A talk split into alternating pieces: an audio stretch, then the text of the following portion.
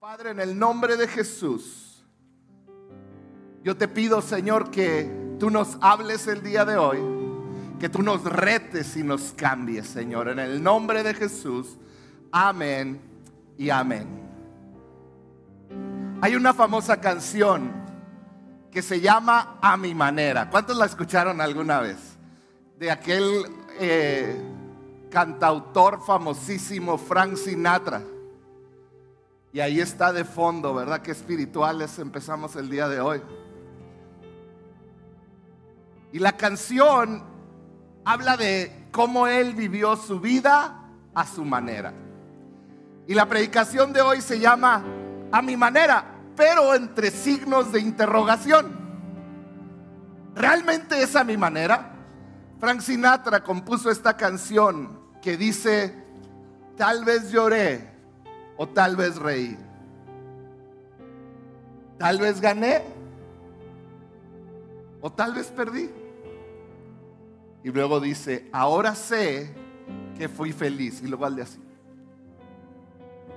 Que si lloré, también amé. Ahí me adelanté. También amé. Y luego termina diciendo, puedo seguir hasta el final. Y dice con orgullo, a mi manera.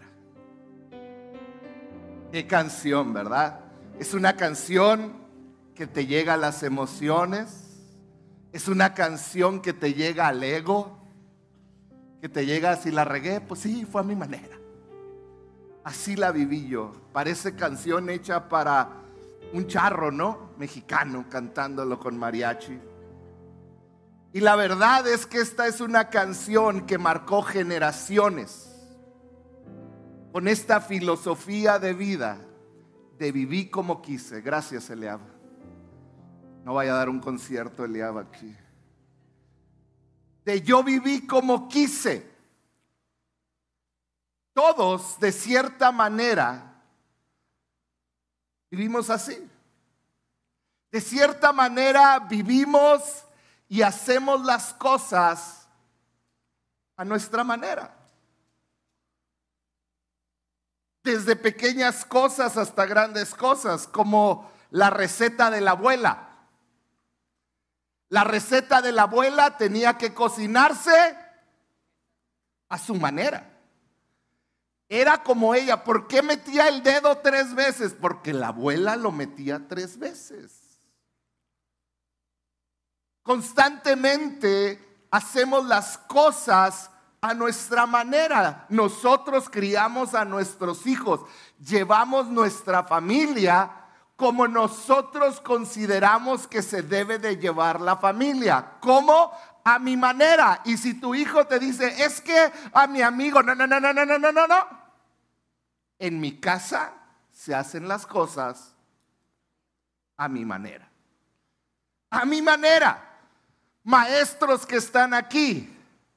Si un alumno te dice, es que el año pasado la maestra...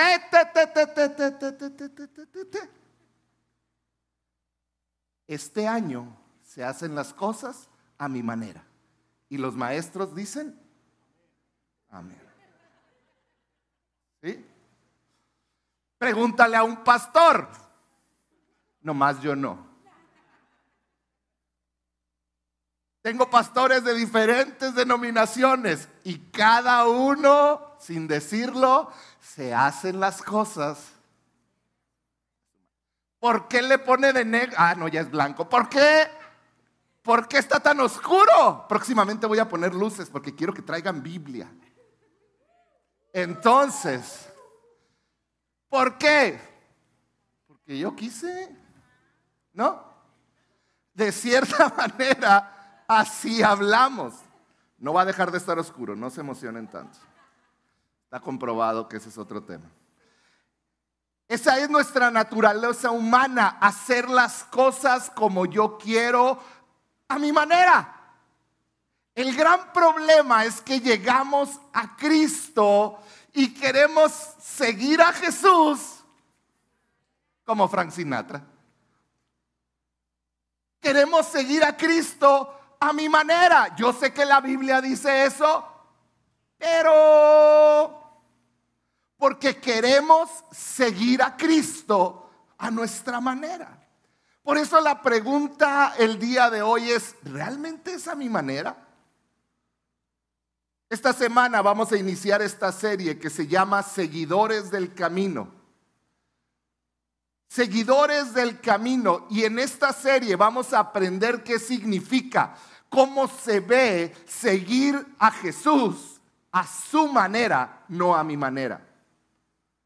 Si has leído los evangelios, te das cuenta que Jesús antes de invitar a sus seguidores, y léelo en los evangelios, antes de decirle a los seguidores, crean en mí, antes les dijo, síganme.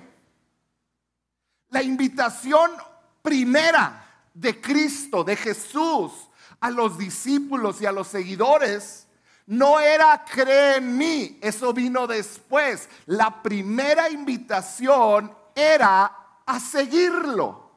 La invitación no era solo a creer en Él o en alguien, era una invitación a una manera de hacer las cosas, una manera diferente de vivir, una manera diferente de ordenar sus vidas alrededor de los valores del reino de Dios. Era una invitación a cambiar tu camino. Antes seguían el dinero, antes seguían su oficio, antes seguían a su familia y Jesús les dijo, síganme. La meta de esta serie es que tú puedas entender lo que significa realmente seguir a Jesús seguir el camino de Jesús. Porque mira, tú puedes ser cristiano y no seguir el camino de Jesús. Te lo voy a repetir. Pónganmelo ahí. Tú puedes ser cristiano y no seguir el camino de Jesús. En otras palabras, Tú puedes haber confesado con tu boca que Cristo es el Señor. Tú puedes ser salvo. Tú puedes venir cada domingo, servir en cualquier ministerio, ir y dar tu dinero a los pobres, pero si no sigues el camino de Jesús, algo está mal. Puedes ser cristiano, pero también puedes no seguir el camino de Jesús. Vamos a verlo en los primeros creyentes. Si vamos a la palabra de Dios, los primeros creyentes en el libro de Hecho no se llamaban a sí mismos cristianos. Así los llamaban los que no creían en Jesús. ¿Sabías esto? El término cristiano no era tanto un término que ellos se pusieron por seguir a Cristo, era un término hasta cierto punto político que personas de fuera de la iglesia dijeron, este grupo de personas está creciendo, ¿cómo le ponemos? Pues seguían, son cristianos. ¿Sabías que el término cristianos en el Nuevo Testamento se menciona tres veces y las tres veces fue una connotación negativa? ¿Sabes cómo le llamaban? ¿Cómo se llamaban a sí mismo los seguidores de Jesús? No se llamaban cristianos ellos mismos, ellos se llamaban seguidores del camino. Dilo conmigo, seguidores del camino. Vamos a verlo. Hechos 22 al 24 nos relata la vez que Pablo fue aprisionado en Jerusalén. Fue llevado a prisión y estuvo en juicio frente al sumo sacerdote. Y cuando Pablo comienza a hablar en Hechos 22, 4, Pablo dice así, perseguí a muerte a los seguidores de este qué. Yo no le cambié la C mayúscula a camino, así viene en la Biblia. Dice, perseguí de muerte a los seguidores de este camino. Arresté y encarcelé a hombres y mujeres por igual. Y luego al final, Hechos 24, 14 de esta comparecencia, Pablo admite algo y dice, admito que soy seguidor del camino el cual ellos llaman secta, los judíos. Adoro al Dios de nuestros antepasados. Seguidores del camino era como se identificaban. Esta palabra que utiliza en el griego camino es la palabra jodos, odos. ¿Qué quiere decir? Era alguien que por seguir a alguien cambia de conducta. Fíjate bien esto. Cuando Pablo decía soy seguidor del camino, está diciendo estoy siguiendo algo que transformó mi vida, cambió mi conducta, cambió mi manera de pensar, cambió mi sentir y la manera en que decido las cosas. Pablo estaba diciendo, y los cristianos, nosotros estamos siguiendo a alguien que camina distinto.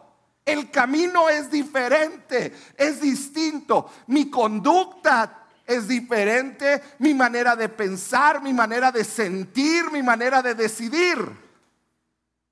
Cuando ellos estaban diciendo, soy, dijo Pablo, soy seguidor del camino, lo que estaba diciendo, mi vida ha cambiado completamente.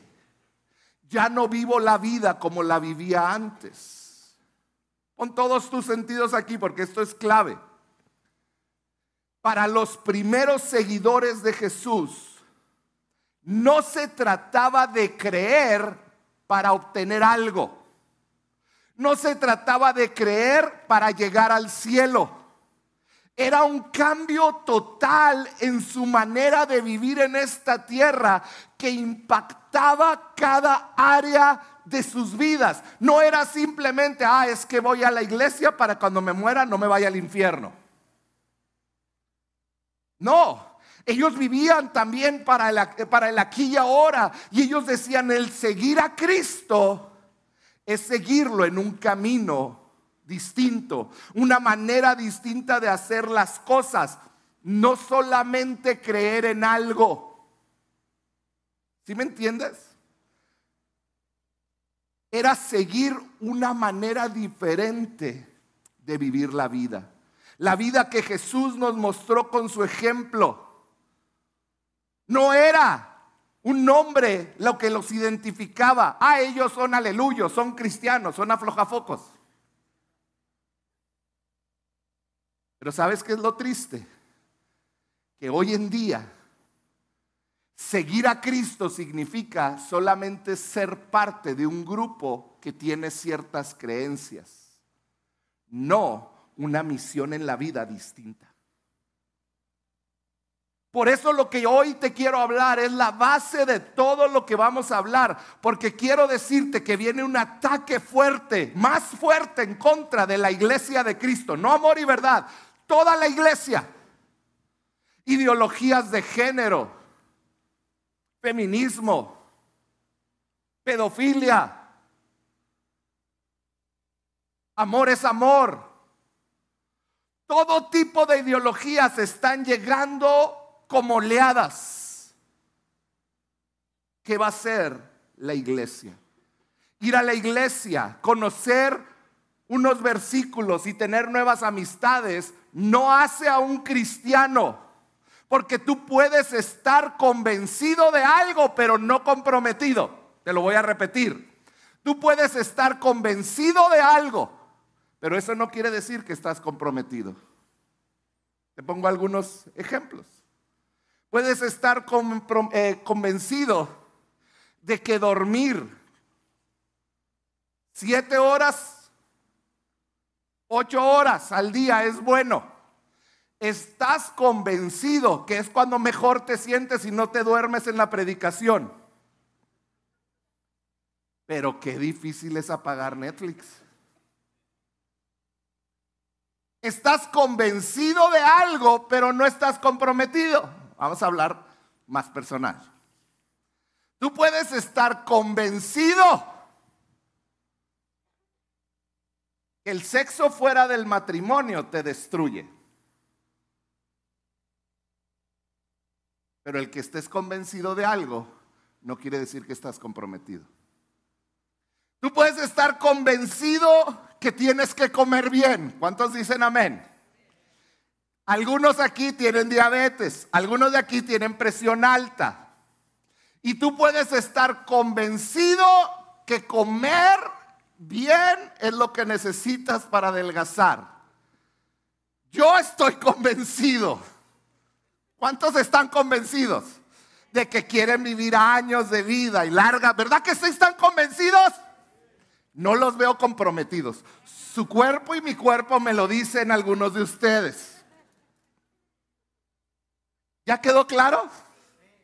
Una persona que fuma puede estar convencida, ay no, es malo fumar porque me puede dar cáncer. Está, está convencida, pero no está comprometida. No, tú puedes estar convencido que venir aquí, lo que dice esta palabra es lo correcto, pero no estar comprometido. Convencido, pero no comprometido. ¿Sabes cuál es la diferencia? Aquel que está convencido y está comprometido va a impactar cada área de su vida. Va a impactar la dirección de su vida, va a impactar cada decisión diaria. Voy a dejar el peso en paz. Ya, relájate como darme un balazo yo solo, pero puede ser un cristiano y estar convencido de seguir a Cristo. Eso es lo que necesito, eso es lo que mi familia necesita. Él es la verdad, pero no estar comprometido para cambiar esas áreas de tu vida, porque sigo viviendo a mi manera.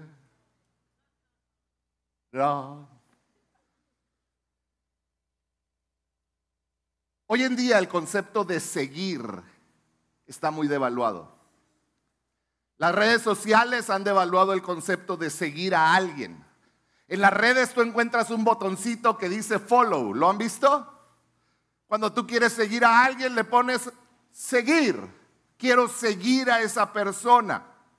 Seguir en el contexto de las redes de hoy en día significa que quiero chismear un poquito de esa persona cuando se me ocurra, que quiero saber más o menos cómo vive, pero el seguir a alguien en las redes sociales no implica ningún cambio a mi persona. Es nada más como que ver la vida de alguien más, eso es seguir. Pero si leemos la invitación de Jesús a sus discípulos cuando él, él les dijo, sígueme, era algo muy serio, era algo real y era algo que requería todo. Vamos a leerlo, Mateo 4, 18. Dice, fíjense, primer encuentro de Jesús con Pedro y Andrés. Dice, mientras caminaba junto al lago de Galilea, Jesús vino, vio a sus dos hermanos. Uno era Simón, llamado Pedro, y el otro Andrés. Estaban echando la red al lago, pues eran pescadores.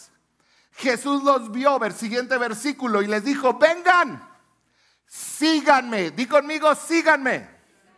Dijo Jesús, y los haré pescadores de hombres. Versículo 20, al instante dejaron las redes y los siguieron. Dejaron su trabajo, dejaron sus ocupaciones, dejaron todo y los siguieron. Siguiente versículo 21, más adelante vio a otros dos hermanos, Santiago y Juan, hijos de Zebedeo, que estaban con su padre en una barca remendando las redes. Jesús los llamó y dejaron enseguida la barca y a su padre para seguirlo. Dejaron a la familia, dejaron al papá, dejaron el trabajo y siguieron a Cristo. Vemos en el contexto bíblico lo que significaba seguir. Era dejar todo. Ahora, yo quiero que por un momento vayamos a entender esos versículos. ¿Estás conmigo? En aquel tiempo Jesús no era el Salvador del mundo. ¿Estamos de acuerdo? Jesús a lo mucho en ese momento era conocido como un rabino. En el griego la palabra rabino era un maestro. Un rabino, un rabí era un maestro. Entonces, Cuando Jesús los invitó a seguirlo, él siendo un maestro, él los estaba invitando a ser sus estudiantes. Cuando una persona como un rabino te decía, sígueme, te estaba haciendo una invitación a ser su, estudiante. Ahora, vamos a ver un poquito del contexto que había en el sistema educativo judío de aquel tiempo. Hoy vamos a aprender algo. Vamos a ver cómo aprendían los niños. Había tres niveles de educación en el contexto judío de ese tiempo. El primero se llamaba Bet Sefer. Bet Sefer, ahí aparece el nombre. Pónganme nada más el primero, Bet Sefer. Quería decir Bet Sefer, casa del libro.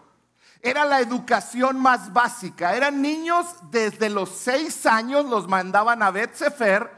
Desde los seis años los mandaban a Bet Sefer y ahí estaban. Les enseñaban a leer, les enseñaban aritmética básica para hacer negociaciones. Y lo más importante, desde los seis hasta los diez años les enseñaban la Torah eran los primeros cinco libros de, la, de lo que ahora es la Biblia. Ahora, se los enseñaban de tal manera que para cuando ellos tenían 10 años, ellos memorizaban. Imagínate esto. Los niños de 10 años tenían memorizados los primeros cinco libros de la Biblia. Esa era la primera parte de la educación. Cuando terminaban a los 10 años, la mayoría de ellos regresaba a casa a trabajar en el oficio del papá. Y ahora aprendían el oficio del padre. El que era carpintero se hacía carpintero. El que era eh, pescador se hacía pescador y así. Pero había unos niños que sobresalían. Y ellos iban al segundo nivel de educación. Ya muchos ya no regresaban. El segundo nivel se llamaba Bet Talmud. Bet Talmud era de niños de 10 a 14 años. Ahora que ya conocían la ley, ahora estudiaban los siguientes libros, de Josué a Malaquías. Les enseñaban de los profetas, les enseñaban y, y estudiaban la historia de Israel. Eran estudiantes más avanzados y les enseñaban algo muy importante. Fíjate esto que les enseñaban. Les enseñaban el arte de responder a preguntas con otra pregunta, como lo hacía Jesús. Y ahí estaban estos niños.